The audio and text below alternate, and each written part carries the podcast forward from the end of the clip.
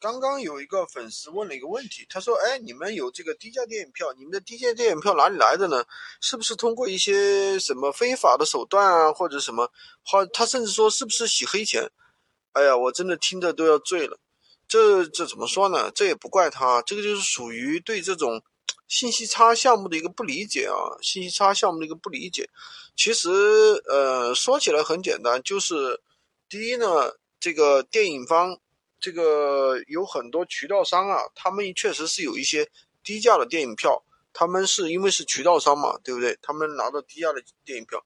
第二种更多的呢，是一些，比如说像这个银行卡的那个呃积分啊，信用卡的积分啊，这些回收商，他们手里有大量的一些积分，然后呢，他们就会去啊各大 APP 上面去兑换一些。兑换一些这个电影票，包括其他的物品都是的。当然还有一些薅羊毛的一些平台啊，比如说一些什么新用户注册呀，比如说呃最近几天的话，抖音又在搞活动，对不对？那上面有二十块钱就可以买电影票啊，甚至有十块钱就可以买电影票的，就是各大 APP 搞活动啊，这是薅羊毛的羊毛党啊，就都是可以去操作的。那当然，如果说你想。自己去薅羊毛的话，你就会觉得做的比较累。如果说你想省力一点的话，就可以找一些中间商去操作，这样的话自己也省力嘛。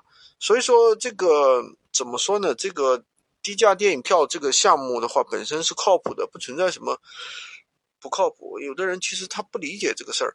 你像现在这个优惠券，对不对？像那个什么肯德基、麦当劳的优惠券、汉堡王的优惠券，不都有的吗？对不对？这也是很正常的呀。像很多酒店，你去闲鱼上也有很多人在卖低价酒店，对不对？所以说这就是认知差。你不知道这个事儿，你就赚不了这个钱；你不相信这个事儿，你更赚不了这个钱，好吧？喜欢军哥的可以关注我，订阅我的专辑，当然也可以加我的微，在我头像旁边获取闲鱼快速上手笔。